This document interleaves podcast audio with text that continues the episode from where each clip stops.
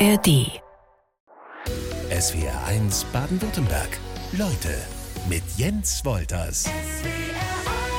Dr. Stefanie Glöckle ist zu Gast in SWRs Leute. Sie haben gerade während Robbie Williams lief gesagt, der Doktor ist in der äh, Anrede Ihnen definitiv nicht wichtig. Ähm, in welchem Bereich haben Sie den Doktortitel gemacht? Tatsächlich auch im Schulrecht. Also ich habe über Erziehungs- und Ordnungsmaßnahmen promoviert, was so ein klassisches Thema im Schulrecht ist. Und ähm, das haben Sie aus der Schulzeit sozusagen mitgenommen, dass Sie gesagt haben, auch da, da gibt es so viel Potenzial, da kümmere ich mich mal drum? Das ist tatsächlich ein regelmäßiges Thema, was wir an der Arbeit, ähm, was uns an der Arbeit beschäftigt letztendlich. Also Erziehungs- und Ordnungsmaßnahmen bekommen, da bekommen wir ganz viele Anfragen von den Schulleitungen, von Lehrkräften. Und das ist sehr spannend und da kann man sich gut rechtlich mit beschäftigen. Und das habe ich im Rahmen meiner Dissertation getan. Sie kommen nicht aus Baden-Württemberg. Woher kommen Sie? Aus Thüringen, aus Gotha. Das ist in der Nähe von Erfurt. Zur geografischen Einordnung. Und ähm, wenn wir beim Thema Schule sind, ähm, Sie haben eben schon gesagt, Sie sind ähm, gerne zur Schule gegangen, regelmäßig wahrscheinlich dann auch. Äh, Sehr regelmäßig.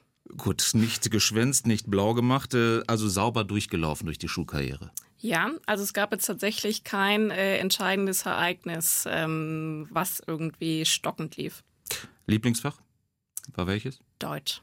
Okay. Deutsch und Englisch. Und bei Deutsch, weil wir gleich noch zum äh, Thema Benotung kommen, ähm, gab es ja eigentlich, fand ich, immer so die ja, die größten Schwierigkeiten. Mathematik war immer klar, wenn der Rechenweg und das Ergebnis stimmten, äh, war es in Ordnung, aber Interpretationen ähm, ließen ja dann doch immer so ein bisschen äh, mehr Spielraum zu. Kommen wir vielleicht gleich noch drauf. Und ähm, welches Fach war es nicht so, war nicht so Ihres?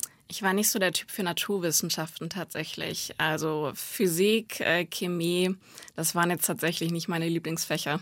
Da mussten Sie ein bisschen mehr für tun? Ja, auf jeden Fall. Welche markante Schulerinnerungen haben Sie? Es gibt tatsächlich nicht die eine Schulerinnerung, ähm, was mir wirklich bleibend in Erinnerung geblieben ist. Ich war damals Schülersprecherin und Kreisschülersprecherin und Landesschülersprecherin. Das heißt, ich habe mich äh, viel mit dem Thema Schülervertretung auseinandergesetzt und das hat mir damals sehr viel Spaß gemacht.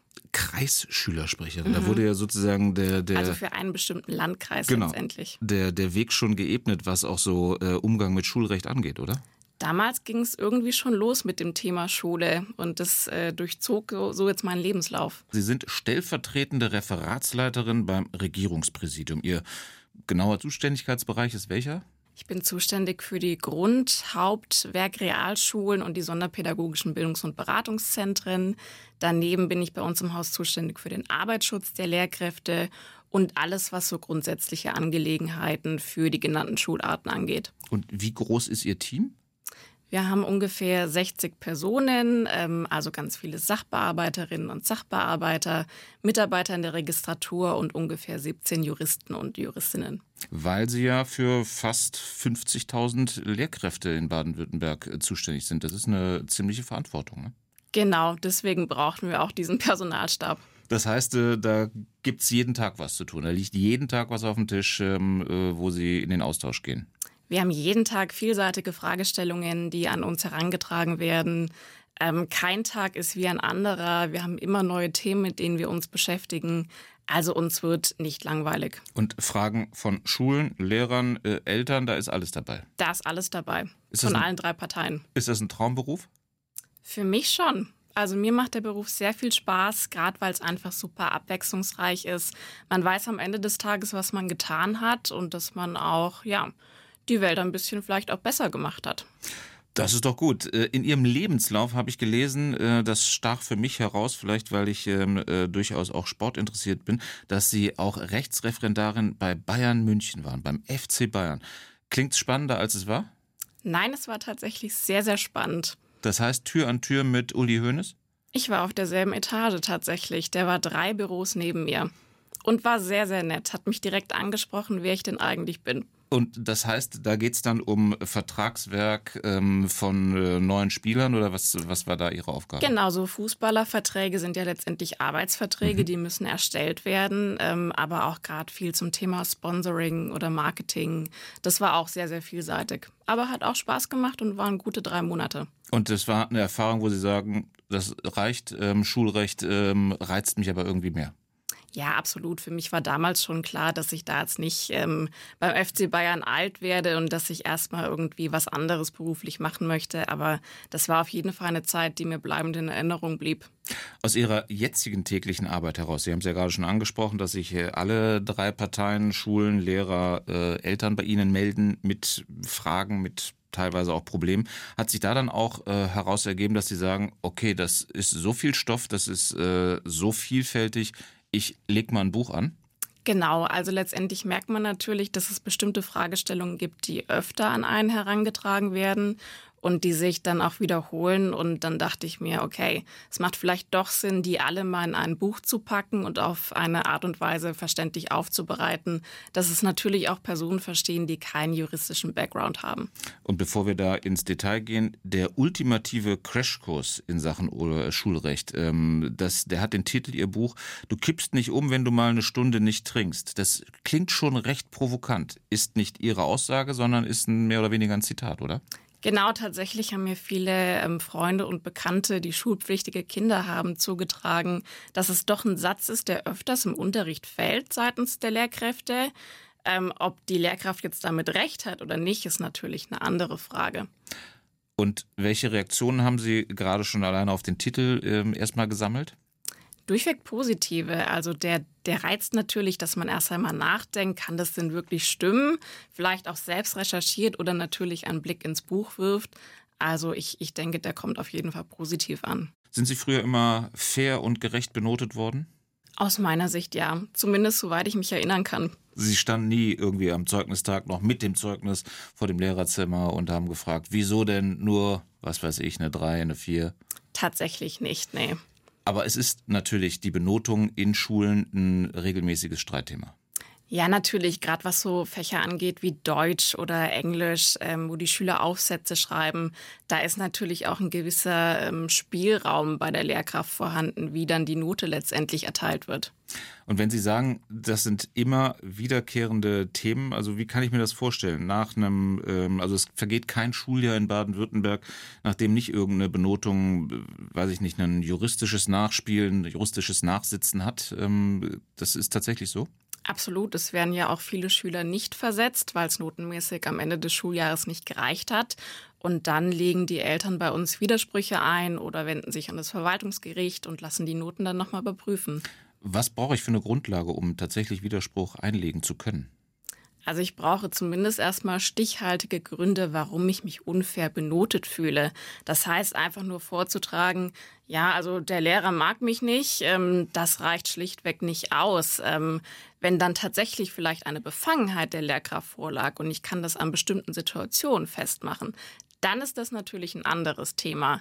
Aber ich muss im Rahmen meines Widerspruchs irgendwas vortragen, wo wir natürlich auch als Schulaufsichtsbehörde einen Anhaltspunkt haben, wie wir dann die Note auch bzw. das Zeugnis überprüfen. Wenn der Widerspruch bei Ihnen auf dem Schreibtisch landet, wie gehen Sie dann vor?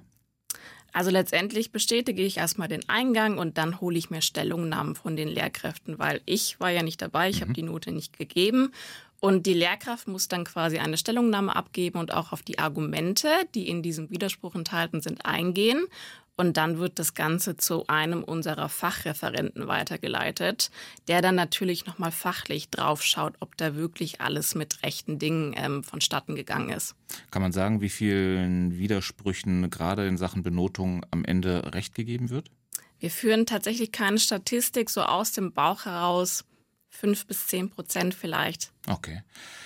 Den Lehrkräften wird bei der Benotung ja, wie ich finde, sehr viel Raum gegeben. Und der rechtliche Rahmen ist, ist der eher schwach ausgeprägt? Ist das nur meine Wahrnehmung oder sagen Sie, das ist tatsächlich so? Das ist tatsächlich so. Ähm, der Lehrkraft kommt eine sogenannte pädagogisch-fachliche Gesamtwertung zu. Was natürlich gerade bei Fächern wie Deutsch, wenn die Schüler einen Aufsatz schreiben, ähm, quasi eine Auswirkung hat. Und ähm, bei der Schulaufsicht, wenn wir das dann überprüfen, haben wir einen eingeschränkten Überprüfungsmaßstab. Das heißt, wir schauen uns an, ist die Lehrkraft von einem korrekten Sachverhalt ausgegangen? Hat sie allgemeine Bewertungsgrundsätze bei der Korrektur missachtet? Oder ist da sonst irgendwas eklatant schief gelaufen?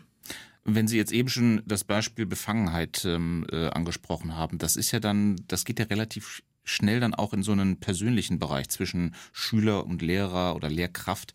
Ähm, wie können Sie das tatsächlich äh, herausfinden? Also letztendlich müssen wir stichhaltige Beweise vorgelegt bekommen, dass da wirklich eine Lehrkraft voreingenommen war. Es gibt ja so Lehrkräfte, die machen dann den ein oder anderen flopsigen Spruch auch mal in einer Prüfung. Und dann natürlich dann die Grenze zu ziehen, was ist denn letztendlich zu viel und was, wann ist eine Lehrkraft wirklich befangen, das ist im Einzelfall gar nicht so einfach.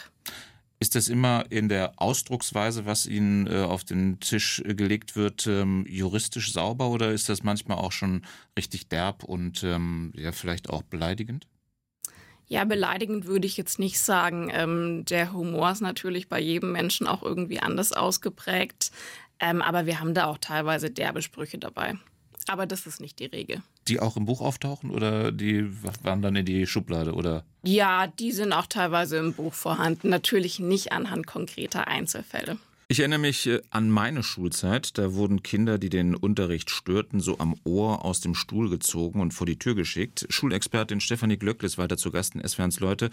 Äh, sowas ging heute wahrscheinlich überhaupt nicht mehr, oder? Nein, das haben wir tatsächlich nicht mehr im Schulgesetz. Gott sei Dank. Das bringt ja auch nichts. Und ich stamme nicht aus Schwarz-Weiß-Zeiten. Was ist mit ähm, äh, in der Ecke stehen? Das kenne ich noch auch äh, aus der Schule meines Sohnes äh, mit dem Gesicht zur Wand. Das ist jetzt auch so weniger schlau, oder? Auch das wäre tatsächlich nicht zulässig. Ähm, und letztendlich, was den pädagogischen Effekt hat, äh, der ist ja bei so einer Maßnahme auch gar nicht vorhanden.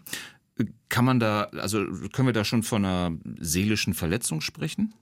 Irgendwo schon. Es ist ja schon irgendwie ähm, deprimierend für den Schüler auch ich glaube, wir müssen sowieso so, so, ein bisschen was aufklären. Das hat jetzt alles so das, das Thema Bestrafung, aber so heißt es ja nicht offiziell, sondern es sind äh, erzieherische Maßnahmen, oder? Es sind Erziehungs- und Ordnungsmaßnahmen, das heißt pädagogische Maßnahmen, die eher so einen niederschwelligen Wert haben. Und ähm, Ordnungsmaßnahmen, beispielsweise das Nachsitzen oder der zeitweilige Schulausschluss oder auch wenn ein Schüler permanent die Schule verlassen muss. Welche Möglichkeiten haben Lehrkräfte denn da? Also ich äh, kann mich daran erinnern, der Klassenbucheintrag, der hat mich dann ab einem gewissen Punkt nicht mehr so richtig ähm, geschockt. Das Elterngespräch, das war dann schon eher unangenehmer. Aber welche Möglichkeiten gibt es da noch? Also bei den pädagogischen Maßnahmen gibt es zum Beispiel das erzieherische Gespräch oder dass man mit dem Schüler eine Verhaltensvereinbarung abschließt, wie er sich zukünftig quasi besser an die Regeln halten kann. Und bei den Ordnungsmaßnahmen, da würde ich das Nachsitzen dazu zählen, dann ein zeitweiliger Ausschluss beispielsweise, wenn der Schüler eine Woche die Schule nicht besuchen darf.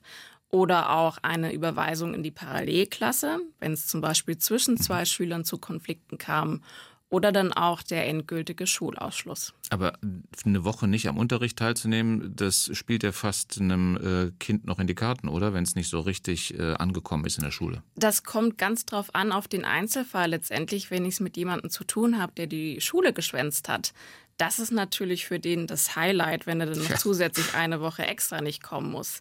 Aber wenn ich jemanden habe, der beispielsweise ähm, körperlich verletzend tätig geworden ist gegen einen anderen Schüler, dann könnte es im Einzelfall vielleicht schon eine Wirkung haben, wenn der dann eine Woche zu Hause sitzen muss.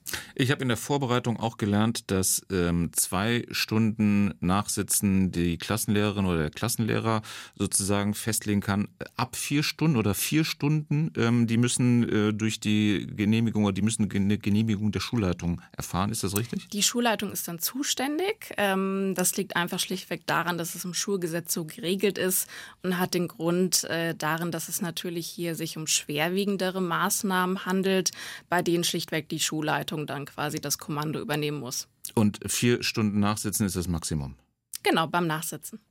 Ich habe auch gelernt noch, habe äh, mich umgeschaut auf einer Lehrerplattform und dort gelesen, dass Schülerinnen und Schüler Strafen am ehesten dann akzeptieren, wenn sie diese als gerecht wahrnehmen. Wann ist das denn wohl der Fall?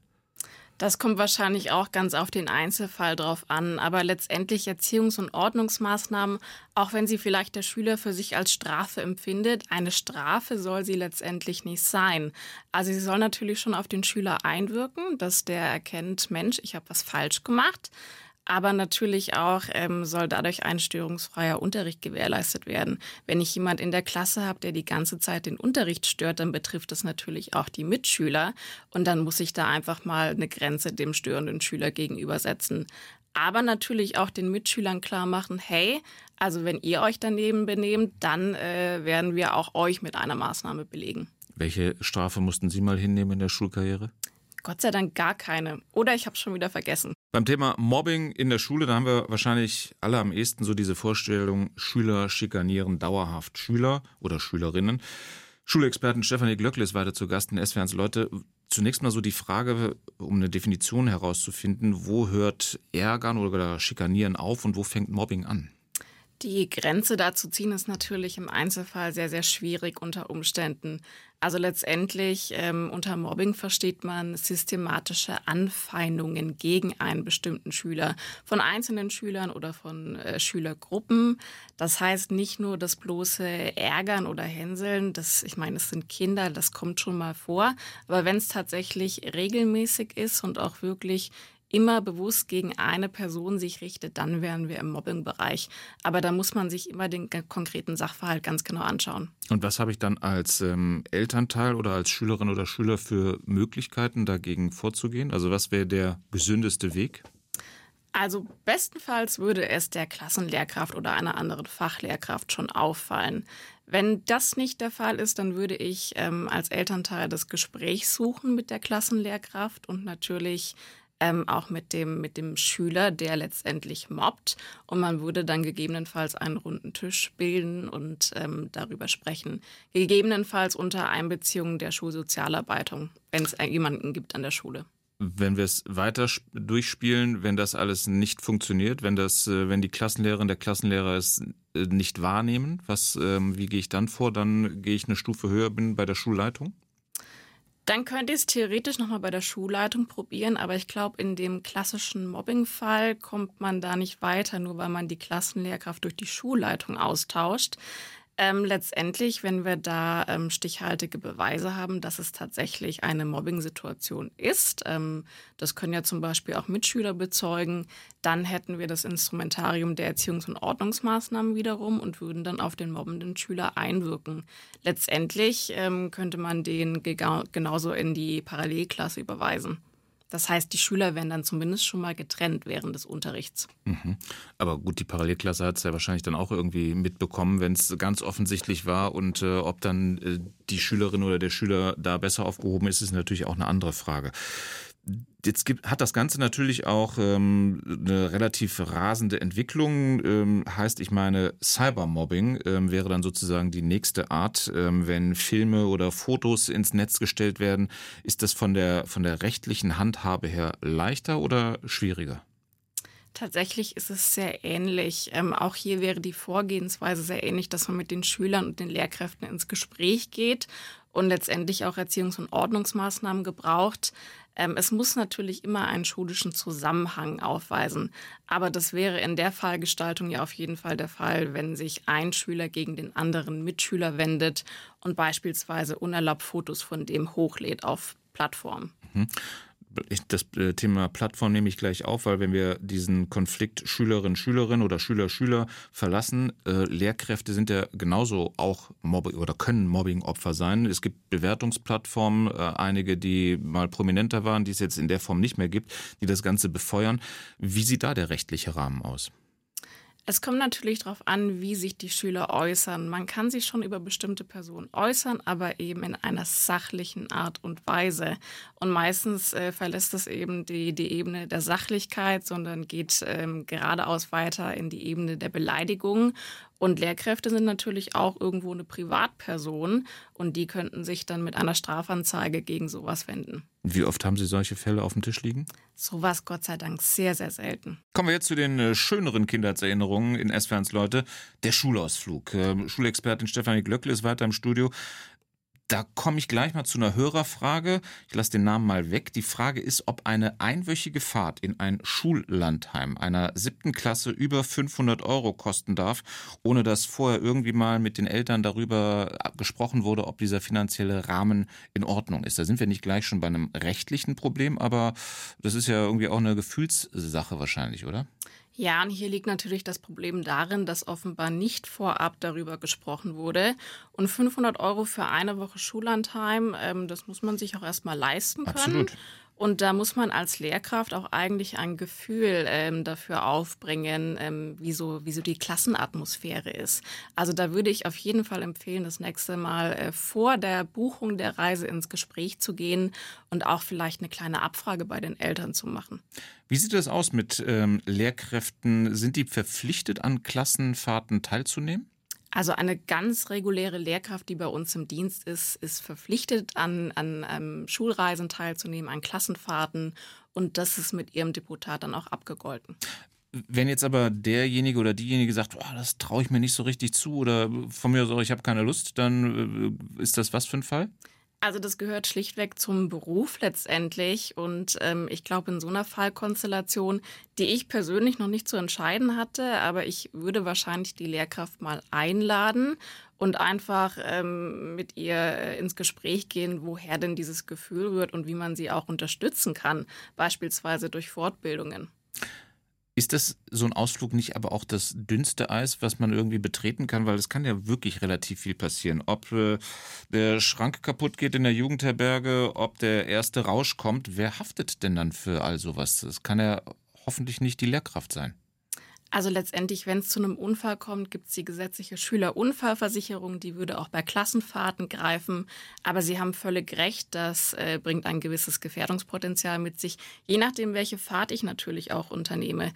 In der Großstadt, ähm, da irgendwie 25 Personen durch die Stadt äh, zu kutschieren, das ist natürlich deutlich stressiger, als wenn ich eine Wanderung im Wald mache. Was haben Sie da für Fälle auf dem Tisch liegen, ähm, wenn wir beim Thema Ausflug bleiben oder Klassenfahrt? Ausflug klingt immer so in der Nähe, was, äh, was Exotisches? Also wir hatten tatsächlich vor ein paar Monaten den Fall, dass ähm, eine Schülergruppe nach Afrika, nach Afrika gefahren ist mit ihrem Lehrer und ähm, die haben schlichtweg vergessen, vor der Abreise den Bus zu buchen zum Flughafen. Das heißt, ähm, sie standen dann da, wollten zum Flughafen. Der Flughafen war sechs Stunden entfernt und sie hatten keinen Bus zur Verfügung und haben dann den Abflug verpasst. Und Aber sie sind mittlerweile wieder in Deutschland. Das, das ist schön. Vielleicht äh, ist es dann doch ratsam, den, ähm, die Klassenfahrt irgendwo eher in der Nähe zu bestreiten, als äh, gleich nach Afrika zu fahren. Ich habe noch so ein Themensammelsurium zur Schule und äh, bitte Expertin Stefanie Glöckle in SWRs Leute hier mal vielleicht aufzuklären. Einheitsuniform wird, also Schuluniform wird oft diskutiert, genauso aber wie auf der anderen Seite, sage ich mal, ein Verbot für die Jogginghose. Welchen Dresscode darf eigentlich eine Schule vorgeben?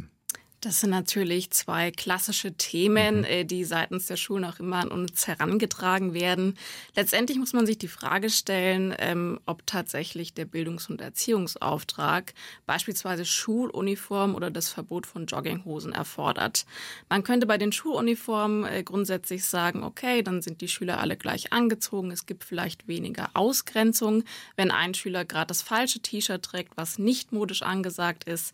Aber im Sinne einer Erforderlichkeit, ähm, das muss man ganz klar ablehnen. Das ist schlichtweg nicht erforderlich. Die Schüler können anziehen, was sie möchten. Genauso bei den Jogginghosen. Auch die ähm, stören den, die Unterrichtsabläufe nicht oder die Durchführung des Unterrichts. Vielleicht, wenn eine Hose sehr arg verschmutzt ist und dann äh, das Schuleigentum ähm, beschädigt, dann könnte man das diskutieren. Aber grundsätzlich dürfen Schüler anziehen, was sie wollen, auch kurze Röcke. Ein wiederkehrendes Thema ist dann auch rund um die Ferien gerne der äh, Urlaubsstart. Ähm, einen Tag früher los, um dem wilden Verkehr aus dem Weg zu gehen oder einen günstigeren Flug zu bekommen. Äh, was geht und was geht alles gar nicht in dem Zusammenhang? Also grundsätzlich muss ich leider alle Eltern schulpflichtiger Kinder enttäuschen. Es ist kein früherer Urlaubsstart möglich, auch nicht unter dem Argument, dass ja in der Schule nur noch Filme gezeigt werden oder ähm, das Nachbarskind freigestellt wurde von der Schulleitung. Wenn solche Fälle an uns herangetragen werden von den Schulleitungen mit der Bitte um Prüfung, dann werden die abgelehnt, wenn es keine stichhaltigen Gründe gibt. Also beispielsweise, wenn eine eine Tante im Sterben liegt und man muss jetzt wirklich zeitnah abreisen. Aber allein für den, für den Urlaub, das ist kein Grund drei Tage frei, weil die Oma 75. Geburtstag hat, geht auch nicht. Landet sowas bei Ihnen auf dem Tisch? Sowas landet auch auf meinem Tisch. Ähm, da muss man sich auch immer den Einzelfall anschauen, aber grundsätzlich die Schulpflicht gibt es nicht ohne Grund. Und wenn wir wirklich jede Beurlaubung einfach so durchlaufen lassen, dann sind die Klassenzimmer halb leer. Was ist mit dem Gang zur Toilette während des Unterrichts? Äh, dürfen den Lehrkräfte verbieten mit dem Argument, ihr habt in den Pausen genügend Zeit? Nein, natürlich nicht. Ähm, auch nicht äh, die, die Vorgabe machen, es dürfen nur zwei Kinder dann während der ja. Unterrichtsstunde auf Toilette. Das ist natürlich völliger Ursinn. Das gab es bei mir tatsächlich noch, da war ich oft der Dritte. Äh, jetzt noch ähm, das Thema Wunschschule. Da legen sich ja ähm, einige Familien auch wirklich äh, ordentlich ins Zeug und äh, gehen noch einen weiteren Wohnsitz ein, um dann in der Stadt das Kind auf die Lieblingsschule zu bringen. Was ist da eigentlich äh, rechtlich erlaubt und was nicht? Also tatsächlich bei den Grundschulen gibt es einen Grundschulbezirk. Dann muss das Kind quasi die Grundschule besuchen in dem Bezirk, in dem man wohnt. Ein Argument wäre tatsächlich noch, wenn man sich eine Ganztagsschule wünscht. Das wäre ein Argument zu sagen, ich melde mein Kind an einer Schule an, die eben das genau anbietet. Und dann könnte man auch den Grundschulbezirk wechseln. Aber ansonsten ähm, haben solche Anträge in der Praxis wirklich wenig Aussicht auf Erfolg aber sie werden gestellt. Schlussrunde in SWRs Leute mit Stefanie Glöckle zum Thema Schule und äh, Christine Schelp, SWRs Hörerin aus Freiburg, hat sich gemeldet. Vergesst mir die Referendare und Referendarinnen nicht, ähm, auch in der Bezahlung und sechswöchiger Arbeitslosigkeit. Da müssen wir, glaube ich, ein bisschen aufklären. Hat sich geändert. Bei den Lehrkräften hat sich geändert. Die werden inzwischen durchbezahlt. Genau, seit diesem Schuljahr dann. Genau, seit dem Sommer, glaube ich. Ne? Mhm, genau. Ähm, dann habe ich hier noch einen Fall, der oder diejenige möchte nicht genannt werden. Mein Enkelkind geht in die zweite Klasse Grundschule, ADHS diagnostiziert, kann nicht stillsitzen, plappert raus, weiß aber auch fast alles. Den Zusatz finde ich auch ganz amüsant. Äh, bezüglich den Leistungen ähm, muss man sich keine Sorgen machen oder bezüglich der Leistungen. Ähm, jedoch wurde von der Klassenlehrerin schon mehrfach mit dem Paragraph 90 gedroht. Was ist der Paragraph 90? Der Paragraph 90 ist eben, das sind die Erziehungs- und Ordnungsmaßnahmen, die wir vorhin schon mal angesprochen haben. Also Nachsitzen, Schulausschluss. Ähm, der wäre in der vorliegenden Situation eigentlich gar nicht angebracht, weil letztendlich muss man natürlich schauen, wenn das Kind gesundheitlich bedingt das gar nicht anders kann, also immer hibbelig im Unterricht sitzt oder ähm, vielleicht auch seine Mitschüler stört, und es aber nicht kontrollieren kann, schlichtweg, dann kann man da natürlich auch keine Sanktion dran knüpfen. Das wäre dann der falsche äh, Gang. Welche Empfehlung hätten Sie da für, für so einen Fall? Man müsste schlichtweg mit den, mit den Eltern mal ins Gespräch gehen, weil natürlich ist es auch kein gangbarer Weg, dass die Mitschüler dann konstant gestört werden. Vielleicht findet sich eine geeignetere Schule in dem Fall. Hier habe ich noch eine anonyme Wortmeldung. Ich würde gerne erfahren, ähm, wie Frau Glöckle zum Thema Inklusion steht. Ähm, ist äh, für Kinder, die seelisch und sozial mit einer Behinderung zu leben haben, eine Schulpflicht nicht ähm, wirklich äh, moralisch äh, oder ist die moralisch zu rechtfertigen? Wie stehen Sie dazu? Also letztendlich habe ich es natürlich nicht zu entscheiden. Die Schulpflicht besteht auch ähm, für solche Kinder. Und wir haben aber auch sehr gut geeignete Schulen äh, für Kinder mit Beeinträchtigungen. Das sind die sonderpädagogischen Bildungs- und Beratungszentren, die äh, je nach Art der Beeinträchtigung eine gute Unterstützungsleistung für die Schüler bieten. Beispielsweise, wenn es eine Beeinträchtigung gibt im Bereich der Motorik oder im Bereich der sozialen Entwicklung. Also das sind wirklich geeignete Schulen. Dann haben wir noch eine Richtigstellung, glaube ich, anzugehen. Caroline Soprano, SWR1-Hörerin, hat sich gemeldet. Äh, sie ist Mutter und Grundschullehrerin, möchte zum Thema Mobbing noch Stellung nehmen. Sehr schade, dass immer die Lösung gefunden wird, dass das Opfer die Klasse wechseln soll, wo doch eigentlich der Täter die Klasse wechseln müsste. Das hatten Sie auch eben so gemeint, ne? Das habe ich genauso gemeint. Ähm, also letztendlich, äh, das wäre ja noch schöner, wenn das Opfer dann die Klasse oder sogar die Schule wechseln muss. Letztendlich wird der Täter in eine ähm, äh, Parallelklasse verwiesen oder vielleicht sogar ganz von der Schule. Was, wie handhabt man es, wenn es äh, sich um eine Täter, klingt immer nach Kriminalfällen, mhm. ähm, um eine Kindergruppe handelt, die einen Schüler oder eine Schülerin mobbt? Dann wird es schwieriger. Mhm. Dann wird es schwierig, weil die können wir natürlich nicht alle in die Parallelklasse äh, versetzen. Ähm, hier muss man sich den Einzelfall anschauen und wirklich mit den Personen ins Gespräch äh, gehen, gegebenenfalls auch unter Einbeziehung des Jugendamtes.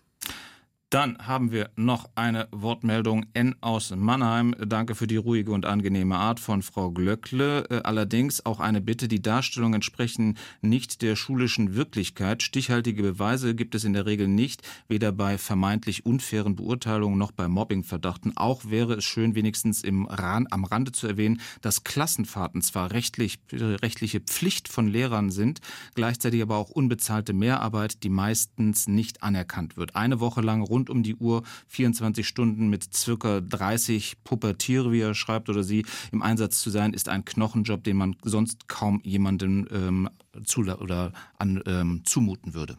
Das kann ich natürlich nachvollziehen. Äh, eine Woche Klassenfahrt, dann ist vielleicht abends oder nachts noch viel Action. Das ist anstrengend. Aber grundsätzlich haben äh, Lehrkräfte natürlich 70 Tage Urlaubsanspruch. Das hat, äh, haben die wenigsten Normalbürger. Von daher wird es dadurch einfach abgegolten. Stefanie Glöckle, vielen Dank fürs Kommen und für die klaren ähm, Äußerungen und Meinungen zum Thema Schule. Ich glaube, das Thema könnten wir noch den ganzen Tag durchziehen. Ähm, viel Erfolg, was das Buch angeht und danke fürs Kommen. Vielen Dank für die Einladung. SWR 1 Baden-Württemberg.